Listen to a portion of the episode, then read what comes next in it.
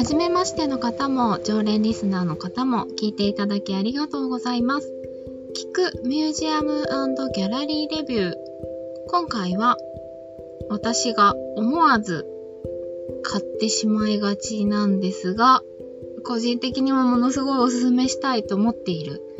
ミュージアムグッズのご紹介です。9月に入りまして、秋がもう来るかな？来てほしいところですが、えー、美術館、博物館を中心に、これからまあ、秋から冬にかけてまた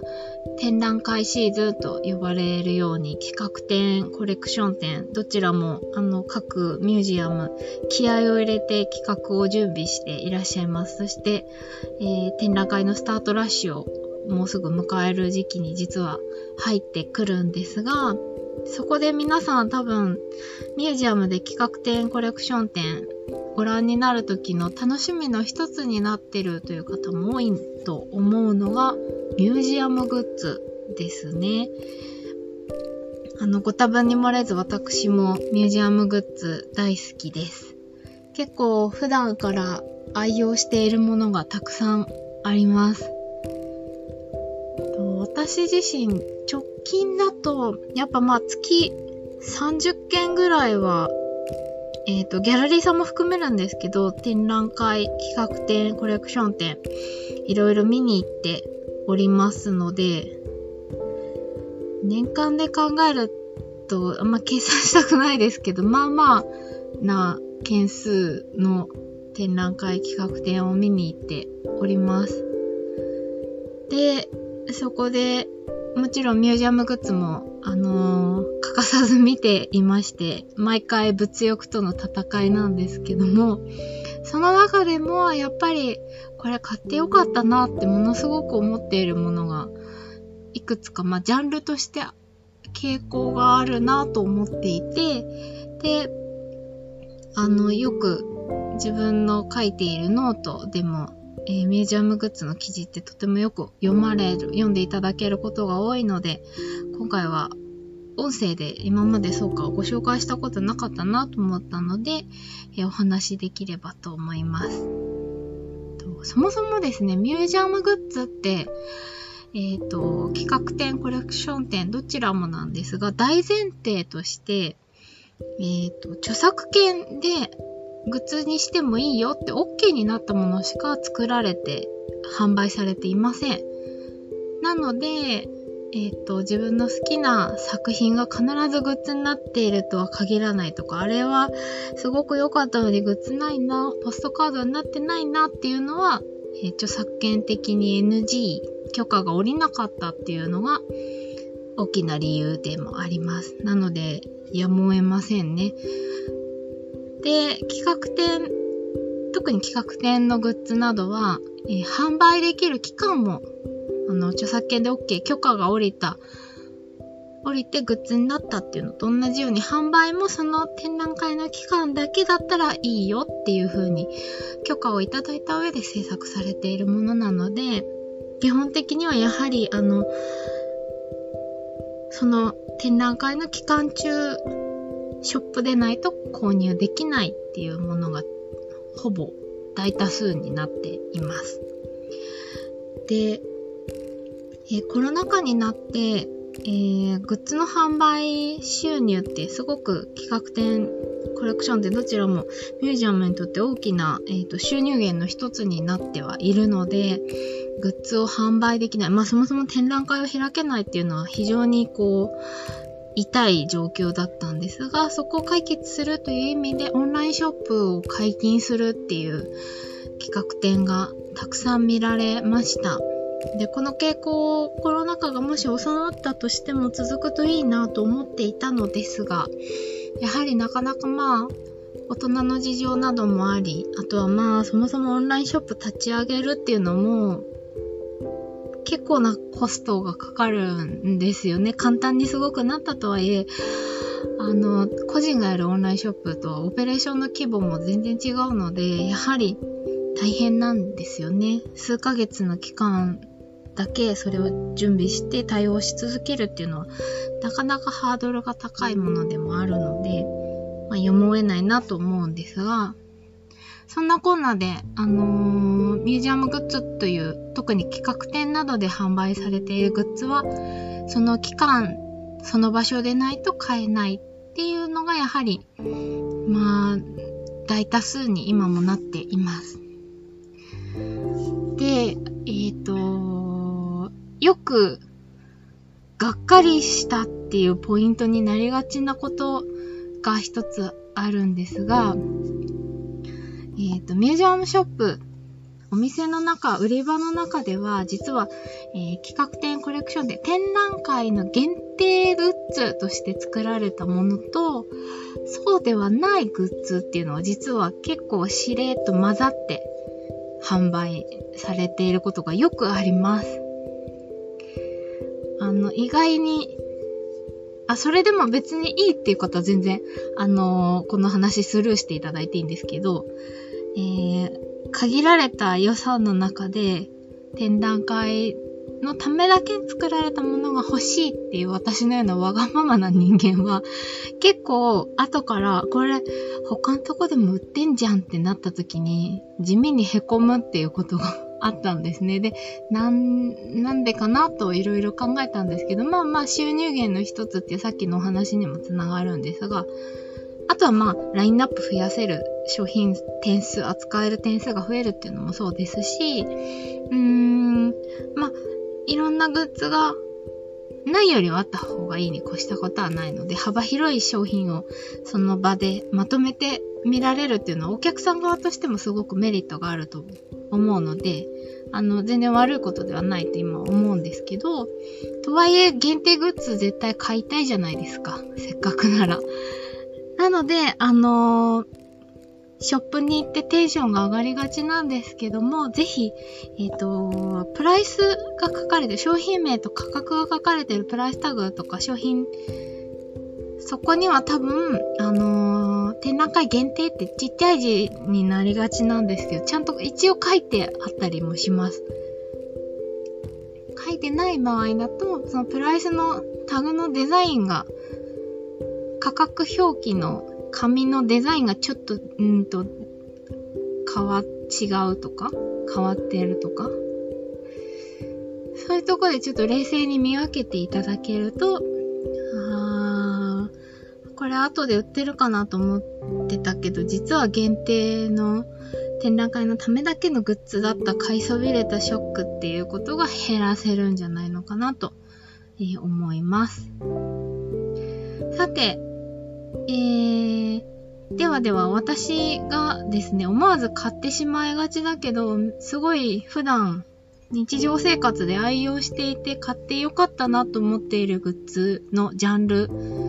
アイテムをここからはちょこちょこと、もう完全に独断と偏見なんですけど、いろいろ山のように展覧会を見てきて、グッズを買い、あさってきて思ったこと。をちょっと簡単に、あのー、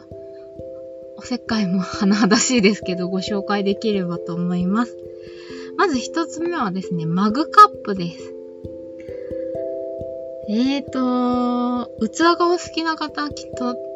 聞きになってくださってる方もたくさんいらっしゃると思うんですが、私はですね、器よりも、まあ最近は器も好きなんですが、好きな作家さんが何人かいらっしゃるので、だんだん器が好きになってきたんですけど、もともとはですね、マグカップが大好きでというか、えー、きっかけはスターバックスなんですが、スターバックスでお仕事をしていたことがあって、でそこで、えー、マグカップが販売、今もね、あの、シーズンごとに販売されますけど、限定のマグをいろいろ見るうちに、えー、何人家族だよっていうぐらいマグカップが増えてしまったんですが、意外とやっぱり、まあ、お皿もそうですけど、マグの方が普段、えー、仕事してる時もそうですし、のんびりしてる時もそうですし、使う頻度が高いなと思っていて、あとは、まあ、器もそうですが、マグカップもそもそもそんなにまあ、えっ、と、うっかり落として割るっていうことが、まあ、そこまで多くはない。で、割っちゃっても、あの、金継ぎできるので、ついで直すっていうこともできるから、結構長く使えるアイテムだなと思っていまして、マグは、あの、すごい増えちゃったので、厳選してはいますが、これはすごくいいっていうものは、なるべく手に入れるように、買って帰るようにしています。愛用してるものをご紹介すると、15年以上前に、えっ、ー、と、金沢にある21世紀美術館で買った丸っこい、ま、マグカップなんで丸なんですけど、あの、21世紀美術館の建物を模したような、ちょっと平べったい円形、えっ、と、円柱型になりますね。平べったいマグカップはもうずっと愛用してますし、もともと作ってるのがあの日光さんっていう金沢に本社がある陶器の会社さんなので、まあ品質ももちろんすごくいいものなんですけど、ずっと使い続けています。形も可愛いし。あとは、最近、ここ数年だと、えー、ミュージアムグッズ好きにはお名前おなじみだと思いますが、グッズ制作をしてらっしゃるイーストさんという会社さんがあるんですが、東京の会社なんですけども、イーストさんのグッズは本当に素敵なものが非常に多くて、私も大好きなんですが、イースタさんが手掛けていたのが、三菱一号館美術館のミュージアムグッズ。えー、企画展も、ミュージアムの、えーと、オリジナルグッズも、どちらもイーストさんがショップを運営していたこともあって企画されてたんですが、えー、そこの1号館で行われた企画展のコンスタブル展という、えーと、ジョン・コンスタブルというイギリスの、えー、19世紀、20世紀ですかね、風景画家の方がいらっしゃるんですが、コンスタブルさんの、えー、絵画をモチーフにした空の風景、まあ、雲と青空を描いた風景がプリントされたマグも飾ってありますね。時々使ったりもしていますが、まあ、飾っとくだけで素敵なんですよね。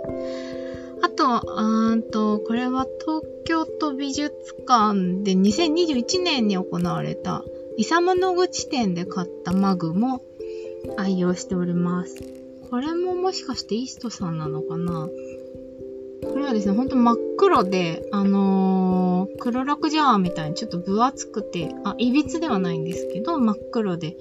も、ポテッとした感じの質感、形になってます。で、確か5種類ぐらい同じ真っ黒で、白の文字でプリントがつか、ついていて、イサム野口のサインと一緒に、野口さんのこう名言というか残した言葉が英語でプリントされています。で私はですね、I am always learning, always discovering っていう言葉ですね。常に学び、常に発見っていうこの言葉がすごくいいなと思って、これを買いました。展覧会の多分タイトルが Way of Discovery だったので、それとも関係があったのかもしれないんですが、これもずっと飾っていたんですが、時々コーヒーを飲むのに使っています。他にもマグいくつか展覧会の会場で買いましたね。結構、あの、ペン立てにしてたりとか、マグ、あの、お花いけたりとか、マグじゃない使い方もしてるんですけど、そんな風に使えるっていうのも含めて、個人的にはすごくおすすめかなと思っています。二つ目は、ポスターです。ポスターはですね、だいたい B2 サイズ ?B2 と呼ばれる、まあまあ大きめのサイズのポスターを、これもやっぱり今イーストさんが手掛けている展覧会だと、だいたいグッズとして販売されるんですけど、えー、パネルを楽天で 一つ買っておけば、あの、ポスターってすごくお部屋の雰囲気を大きく変えてくれる。まあ、本当は本物の大きな絵画がお部屋にドンと飾れたら一番素敵なんですけど、まあ、保管するにも、掛け替えを定期的にするっていう意味でも、まあまあ、あの、手間がかかりますよね。もちろん、あの予算の問題もあるんですけども、その点、あの、ポスターというものは、うーん、それよりもリーズナブルで、えー、扱いもそこまでセンシティブにならなくてもよくて、それでいてお部屋の雰囲気をすごく変えてくれる、とてもいいアイテムだなと思っています。で、展覧会に行くと、結構、持って帰るの大きいんで大変なんですけど、チェックすることが多くて、えー、印刷の質だったりとか、紙の質とか、こだわりを見た上でお値段相で、これはいいなと思ったものは思い切って購入してくるようにしています。直近で買ったものだと、えっ、と、今飾ってるのが、えー、ゲルハルト・リヒターの展覧会で買ったものが一つですね。これもノートで書きましたが、リヒターの展覧会は2022年ですかね、東京だと行われていました。で、その後、愛知県にも巡回してましたが、リヒターの、え、ー、と、代表的な、初期の代表的な手法であったフォトペインティングで描かれた作品のポスターを買いました。すごい好きなんですよね、この作品。えっ、と、モーターボートか。はい。モノクロの作品ですね。これが B2 サイズで作られていて、んなかなかこれ、買える機会ないんじゃないのかなと思って、思い切って買いました。印刷もすごく、紙自体もバヌーボーだったかなすごくいい紙を使って、きっちり印刷されていましたので、思い切って買いました。もう一個は、今飾ってるのは、えっと、この間やってた東京都美術館で先日までやっていたマティスの、えー、大回顧展展覧会の時に買ったポスターで、えっ、ー、と、マティスの写真、晩年のモノクロ写真で絵を描いているマティスさんの姿を、えっ、ー、と、写真家のロバート・キャパが撮った写真ですね。で、えっ、ー、と、マティスの名前とキャパの名前が入っていて、B2 サイズですね。でこれも、えっ、ー、と、マティス展はまさにイーストさんがグッズをすべて手掛けていらしたんですが、今回のこの展覧会のためにマティス財団とロバート・キャパの作品を管理している方々と双方に交渉をした上でやっと制作できたという貴重なポスターだそうで、し、キャパの、まあ、写真がもともと好きっていうのもあるし、その絵を描いてるマティスさんの姿も素敵だったし、これはもうこの機械じゃないと作られないグッズだろうなと思い、えー、これも、まあまあいいお値段。あの、何万とかじゃないですけど、数千円ですけど、そこそこのお値段はしたんですが、思い切って買いました。今ずっと飾ってあります。結構部屋に置いとくと、まあ毎日のように目に入るので、ポスターも、あの、侮れないというか、すごくおすすめなアイテムじゃないかなと思います。もちろん、あの、ポストカードも同様ですね。で、もっとポスターよりも飾りやすいですし、あの、フレーム入れる写真立てをちょっとこだわるだけで、お家の中がまさにお気に入り作品だけのミュージアムにしやすいアイテムなので、私ももちろんポストカードたくさん買い、買ってたくさん飾ってありますが、そういう意味でも、あのー、手軽にお部屋の中に飾れるアイテムの一つとしてポスター、ポストカード、やはり、あのー、鉄板のアイテムだなと思っています。三つ目が、えー、これはね、人によるかもしれませんが、ブローチです。私、あの、結構お洋服柄の服も時々着るんですけど、基本はまあ無地のものが今多いので、もともとそのブローチがアイテムとして好きだったんですね。でお洋服とか、まあバッグとか、あ帽子とか、あのー、洋服に限らずいろいろなものにこうペッてつけられるのが好きで、缶バッジはそこまで持ってないんですけど、いわゆるブローチと呼ばれる何かのモチーフ群になってたりとか、ピンバッジもそうですね。ピンバッジも割とあるかな。あります。で、その中で、えっ、ー、と、ブローチも、ピンバッジの方が多いのかな、えー、ミュージアムグッズになってることが割と多いんですよね。で、最近だと、あの、布に刺繍して、その作品の絵画の作品を再現しているミュージアムグッズっていうのもちょこちょこ見かけるようになりました。多分同じ業者さんが手掛けてらっしゃるのかなと思うんですが、直近だとあの、国立新美術館のテート、テート美術館展の時にも、ブローチにもなるし、えっ、ー、と、およ、お着物の帯留めにもなるよっていうので出てましたね。時々、あの、本当に気に入ったものがあれば買います。あとは普通に飾っとくだけでも結構素敵なので、部屋、クローゼットの中に実はこう飾ってあるんですけど、しまい込まずに飾るっていうのもすごく好きで、アクセサリーもそうなんですけど、飾ってあります。お気に入りはですね、これいつ買ったんだろうな3、4年前ですかね。渋谷にある文化村ミュージアムで、えっ、ー、と、マンレイさんの多分女性の作品、女性にまつわる作品群を集めたマンレイさんの企画展がやっていた時に買ったマンレイ作品のブローチ、ピンバッジ、バそうですね、ブローチですね。すごい有名なあの、唇がお空に浮かんでいるものと、えっ、ー、と、恋人でしたっけ？パートナーの背中に、えー、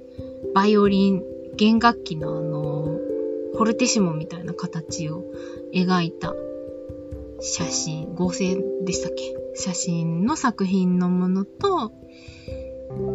飾ってあります。あのパッケージのままというか、あのベースがシルバーの、えっ、ー、と、楕円形オーバル型の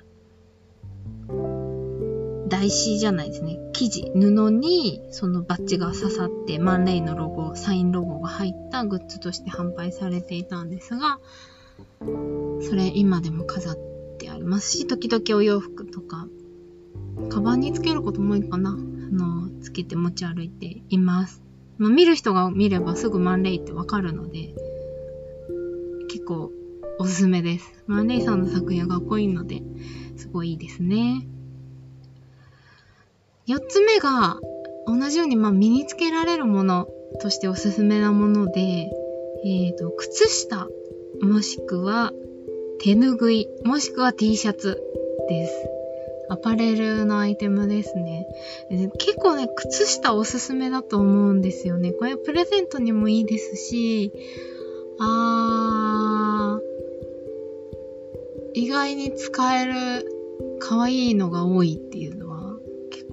あるなと思います。T シャツ買う方はね、多分すごく多いと思うんですけど、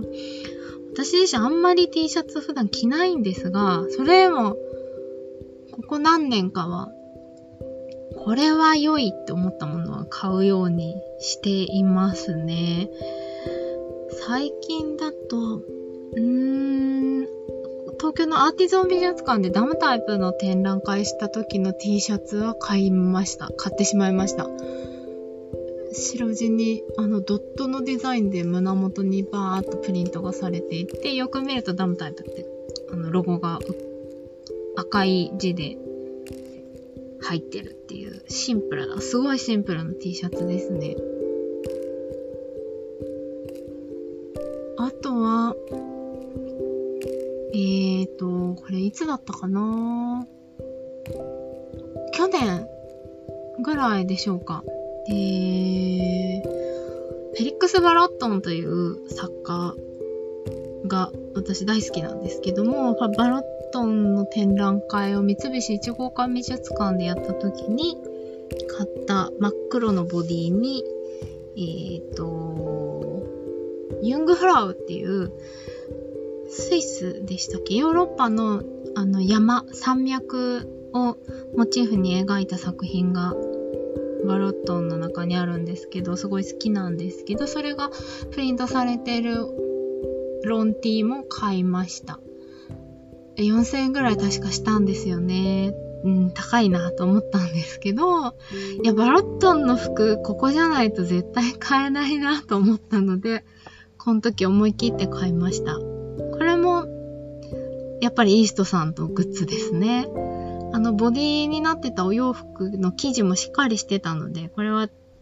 着られる、普段も着れるなと思って、思い切って買いました。靴下は、えーと、DIC 河村記念美術館に行った時のカラーフィールド展というもう2年3年前ぐらいでしょうか、あの、抽象画の作品群を紹介する企画展の時に、靴下を買いました。あ、あれはカラーフィールドの後か。後に、同じカラーフィールドのシリーズで、ルートビフ美術館展でカラーフィールドに出てた作家の靴下が出てて、ルートビヒ美術館展で買ったんですね。そうですね。ごっちゃになってました。確か DIC 河村記念だともうグッズが売り切れてて靴下欲しかったけど買えなくて、で、ルートビヒ美術館展に、それは国立新美術館でやった時ですかね。行った時に売ってて、そう、買ったんですよね。あの、秋冬っぽいカラーリングなので、秋冬に履いています。あとは、えっ、ー、と、重要文化財の秘密展という国立近代美術館で開催された十分、今年の春ですね、十分ばっかり出る展覧会の時に、えー、東京の江戸川橋にある衛星文庫というあの細川様のお殿様の宝物を所蔵しているミュージアムが所蔵しているあの黒い猫、黒き猫という黒猫が出てくる絵画があるんですが、それをモチーフにした靴下も買いました。これもここじゃないと買えないだろうなと思ったのと、カラーリング的にあの普段のお洋服に割とモノトーンの服も多いので、秋冬の靴下に、これは意外と使えそうだなと思って思わず買ってしまいました。そんな感じで、あの、実際に絶対着るなとか使うなっていうものじゃないと、あの、靴下とか T シャツとか、手ぬぐいもそうですね。必ず絶対使うっていう、あの、普段のお洋服のお買い物と同じ感覚で、いつも買っています。手ぬぐいはですね、あの、そもそも私手ぬぐいが大好きで、もう10年以上山のように手ぬぐいを買い漁っていることもありまして、ちょっと例外な話かもしれないんですが、えー、手ぬぐいが大好きです。あの、手ぬぐいって日本古来のまあ、様々な図柄を使ってたりとか、あと季節とか、まあ、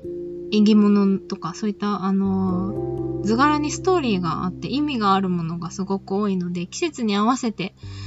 手ぬぐいを持ち帰るのがすごく 好きで、あの、春だったら桜の柄とか、梅雨の時期だったらてるてる坊主とか、アジサイとか、